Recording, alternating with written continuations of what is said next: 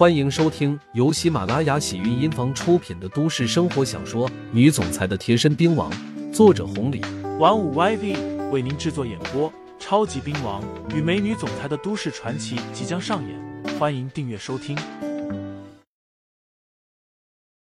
第五十八章，想通了。他们都败了，对刘牧阳这个小年轻就更加不抱希望了。可是现实让他们不得不清醒，不得不面对这个现实。景丽，你看，韦东城声音都颤抖了，轻轻的推了一把身旁的孟景丽。孟景丽心里挣扎，慢慢的睁开了眼睛。场子里面的打斗又开始了，最后停下来了。姚志奋飞出去了，很是狼狈的，都吐血了。孟景丽吞了吞口水，满眼震惊、诧异，想不通这咋回事？该倒下的没倒下，不该倒下的倒下了。要是没有朱师傅他们在前，孟景丽的震惊还没有这么大。连朱师傅都不是对手，经过这个大高手被刘牧阳打败了。刘牧阳一个普普通通的人，和他是同学啊，这才多少年没见，怎么变得这么厉害了？狠狠的擦了擦眼镜，他没有看错，在场的所有人都没有看错。刘牧阳一脚踩在了姚志奋的肩膀上，姚志奋也不知道哪里来的力气，一个射出，直接滑向了一楼。打不过，姚志奋准备逃跑了。七爷叫出了声音，追了过去。不过刘牧阳更快一步，如同猎豹一般，直接踏着姚志奋的身子出去了。姚志奋连滚带爬的冲到了江边，被刘牧阳踩着身子，直接砸在了地上。一声脆响，带动着无数的尘烟。姚志奋胸腔猛地突出来一口，一股股鲜血吐出。连最后一个字都没说出来，直接死了。刘牧阳顺势一脚将他踹进了滨江。七爷追了出来，看到了这一幕，叫喊了两声，没有任何的回音。刘牧阳就这么站在身后。身为高手，出手是有分寸的。光是最后那一下，刘牧阳就要了姚志奋的命。本来刘牧阳不想杀人的。可是姚志奋太过分了，这个人的行为和悍匪没有区别。另外，刘牧阳也有着自己的打算。这一次回国，还有更重要的事情要做。如果让姚志奋逃了，他的身份说不定要曝光。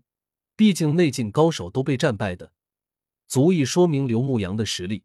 到了那个时候，更多的麻烦会接踵而来。这是刘牧阳不愿意看到的，所以姚志奋必须死。七哥，事情解决了，天也不早了，我该回去了。另外，放心吧，我下手有分寸的。这个人被我废了，但是死不了。刘牧阳不动声色的说道。凝重的脸色忽的一下好看了一些。七爷赶紧点头说道：“好，好，刘兄弟，今天真是多谢你了。我周通这条命是你捡回来的，日后有什么事情，只要你一句话。”我周通定当竭尽全力。七哥，客气了，走了。看着刘牧阳走远，七爷这才点了点头，似乎越发看不透刘牧阳了。同时，七爷也是想通了，怪不得之前方大小姐哪怕欠自己一个人情，都要让他登门道歉，拉拢刘牧阳这个人。现在看来，方大小姐早已经知道了一切，而且眼光是大大的好。战败姚志奋，这起码是内景高手。这样的高手，七爷真想来一打。如果那样，以后在整个滨江市，不是整个徽省都能横着走了。可是这样的高手哪里能随便寻得到？要不然随便都能找得到的，那也就没有价值，不能这么值钱了。七爷反身回到了厂区，一个电话出去，又找来了兄弟们。将一楼的处理一下，瞬间将朱师傅、老周他们处理一下。